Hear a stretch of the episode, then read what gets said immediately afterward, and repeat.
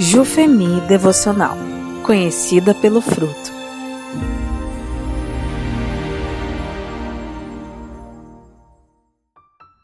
Dia 30 Tua dor revela poderes. Por Luana Detmer Cabreira. Texto base de 1 João 4, 8 a 11. Quem não ama não conhece a Deus, porque Deus é amor. Foi assim que Deus manifestou o seu amor entre nós. Enviou o seu Filho unigênito ao mundo para que pudéssemos viver por meio dele. Nisto consiste o amor. Não em que nós tenhamos amado a Deus, mas em que ele nos amou e enviou seu Filho como propiciação pelos nossos pecados. Amados, visto que Deus assim nos amou, nós também devemos amar uns aos outros. Você tem clareza do amor de Deus por você? Quero reforçar o quanto Deus te ama e o quanto você é capaz de amar por Ele e por meio dele. Por anos, minha vida foi muito difícil entender um amor real e verdadeiro por parte de outras pessoas. Sabem por quê? Eu não conhecia o amor de Deus. Eu entendi o amor como uma troca. Se eu fizesse tal coisa, aí então seria amada, seria aceita. Minha história é pesada, daquelas que nunca imaginamos que realmente acontece por aí. Mas depois do peso, vem o amor. Sim, também uma linda história de amor. Sabe essas histórias de terror que vemos nos jornais de crianças que foram jogadas no lixo, abandonadas, espancadas, estupradas? Minha história foi marcada por tudo isso. Contam que quando eu nasci, minha genitora, por não ter sucesso com tentativas de aborto, tentou me descartar em algum lugar dentro de uma sacola. Ali fui achada e sobrevivi. Ela se arrependeu e ficou comigo até os meus três anos de idade. Neste tempo que eu fiquei com ela, morávamos eu, ela e meu padrasto e um menino que estava lá. Às vezes acredito que era filho do meu padrasto, mas eu não tenho certeza. Naquela casa vivi os piores anos da minha vida, pois meu padrasto abusava de mim, por diversas vezes me estrupou, mesmo eu tendo um, dois, três anos de idade. Minha genitora via aquilo tudo e não falava nada. Ficava ali, de plateia, e falando que eu precisava fazer tudo o que ele mandava. Ela tinha outros namorados e todos, sim, todos faziam o mesmo, e ela sempre mandava que eu fosse obediente a eles. Durante o dia, quando eu me livrava destes homens, ela me mandava pedir dinheiro nas sinaleiras da cidade, porém, todo o dinheiro arrecadado ela usava para bebidas que eles consumiam juntos até o amanhecer. Quantas manhãs eu estava com sono devido às noitadas deles, e um monstro ao meu lado me acordava puxando meus cabelos e mandando que eu realizasse seus desejos. Assim eu era acordada e assim eu dormia, servindo como escrava aos desejos sexuais de vários homens. Passava frio, fome e muitas dores. Chorava dia e noite. Minha genitora e meu padrasto bebiam tanto que resultava em brigas muito violentas.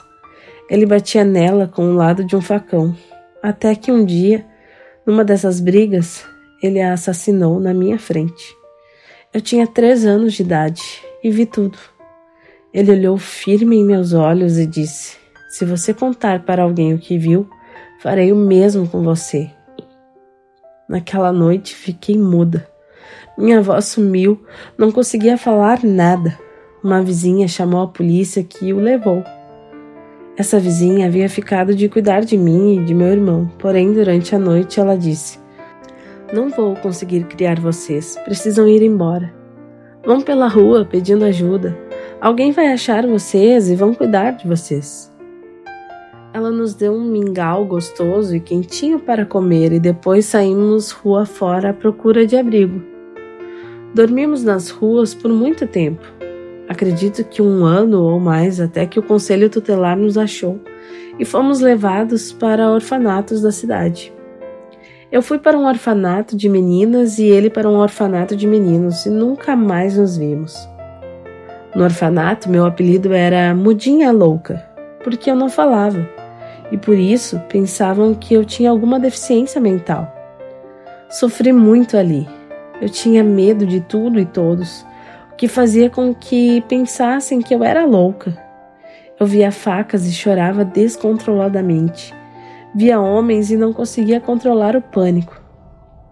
Ali vivi outro terrorismo. Fui adotada por seis famílias diferentes. Porém, todas ficavam pouco tempo comigo e me devolviam para o orfanato.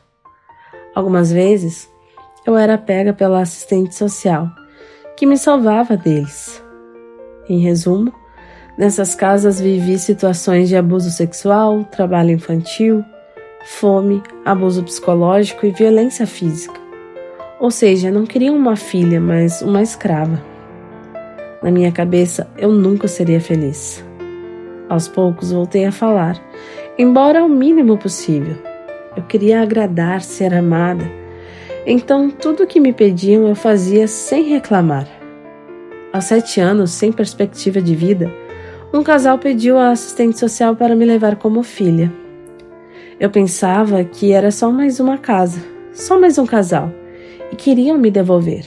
Mas eis que ali eu conheci pessoas que transbordavam do fruto do Espírito e a amabilidade estava presente nos detalhes da vida deles. Meu pai me olhou e disse: Viemos te buscar para ser nossa filha para sempre. Eu ri e respondi: Vocês não vão me aguentar um dia sequer comigo. Eu faço xixi na cama, odeio os homens, não sei comer direito e tenho medo de tudo.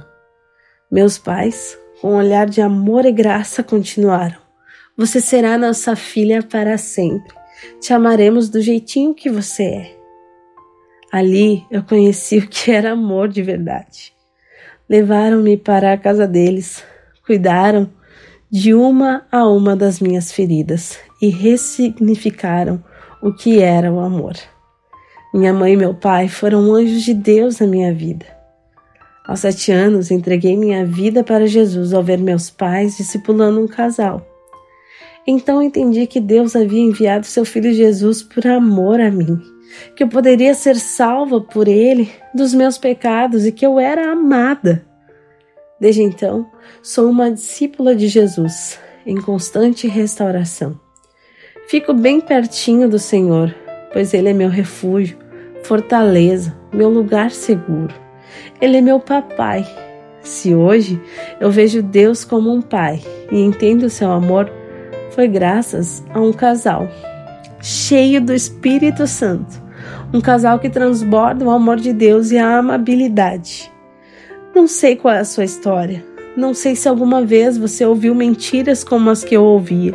Você não é amada, ninguém te quer. Você vai ser igual à tua mãe, uma bêbada sem futuro. Com sete anos, ninguém vai te adotar como filha. Você é burra, não é capaz. Faça isso ou não será amada. Saiba hoje da maior e melhor verdade que eu ouvi dos meus pais. Deus te ama desde o ventre da sua mãe. Ele te adota como filha e esta é a tua identidade para sempre. Querida, Deus te ama e te adota como filha do jeitinho que você é. Ele quer cuidar das suas feridas e ressignificar toda a dor. Não importa o que fizeram com você ou o que você mesma tenha feito. O amor de Deus segue sendo o mesmo por ti. Deus faz novas todas as coisas. Hoje, sou casada, mãe de dois lindos meninos. E como transbordamos em amor, estamos aguardando nossa menina por adoção. O amor que um dia foi oferecido a mim, vou apresentá-lo a outra menina. Deus usa teu sofrimento para liberar amor, graça e seu poder na vida de alguém. Escolha hoje se colocar nas mãos de Deus para servir como instrumento do seu amor na vida de alguém. Tua dor, seja qual for, revela poderes, e um deles é o amor e a graça de Deus. Receba o amor de Jesus e transborde no dia de hoje.